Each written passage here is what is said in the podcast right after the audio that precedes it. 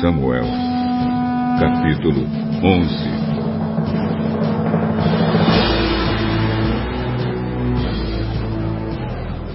Mais ou menos um mês depois, Naas, o rei dos Amonitas, marchou contra a cidade de Jabes, na terra de Gileade.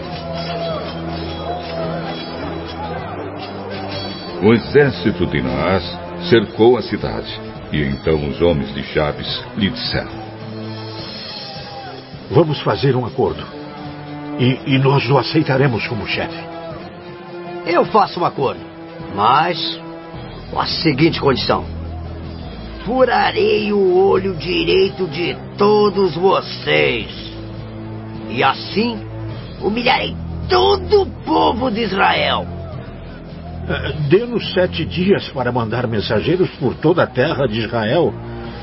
Se ninguém vier nos ajudar, então nos entregaremos a você.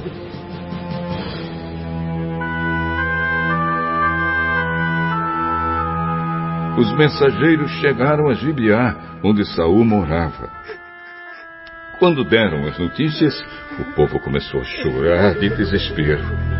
Naquela hora, Saul vinha chegando do campo com o gado e perguntou: O que foi que houve? Por que todos estão chorando? Eles lhe contaram o que os mensageiros de Jabes tinham dito. Quando Saul ouviu isso, o Espírito de Deus o dominou. E ele ficou furioso. Pegou dois bois, cortou-os em pedaços e mandou-os por meio de mensageiros a toda a terra de Israel com a seguinte mensagem: É isso que acontecerá com os bois dos que não seguirem Saul e Samuel na batalha.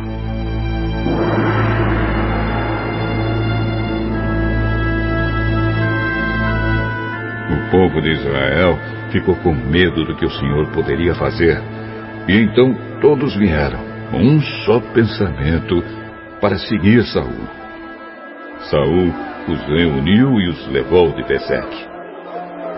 Havia trezentos mil homens de Israel e trinta mil de Judá.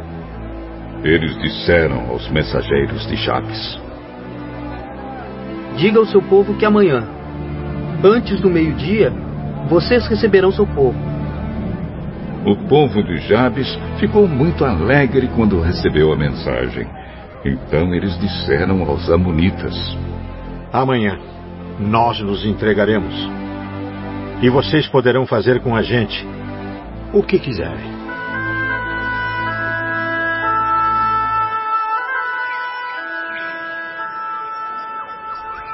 Na manhã seguinte, Saul dividiu seus homens em três grupos. Ao amanhecer, eles avançaram sobre o acampamento amonita e o atacaram.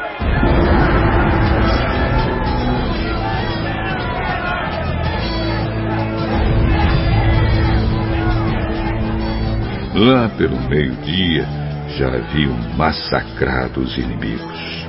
E os que escaparam se espalharam, cada um fugindo para um lado.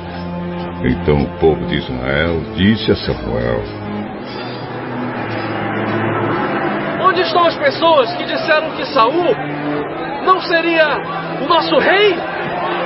Traga essa gente aqui, que nós os mataremos.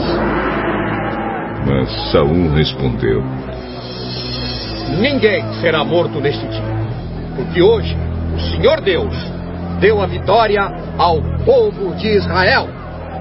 E Samuel disse ao povo: Vamos todos a Gilgal e lá confirmaremos Saul como nosso rei.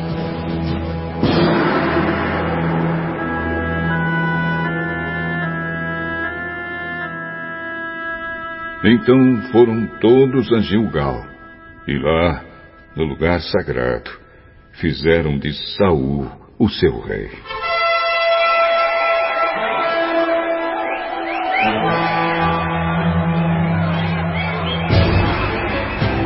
Ofereceram sacrifícios de paz.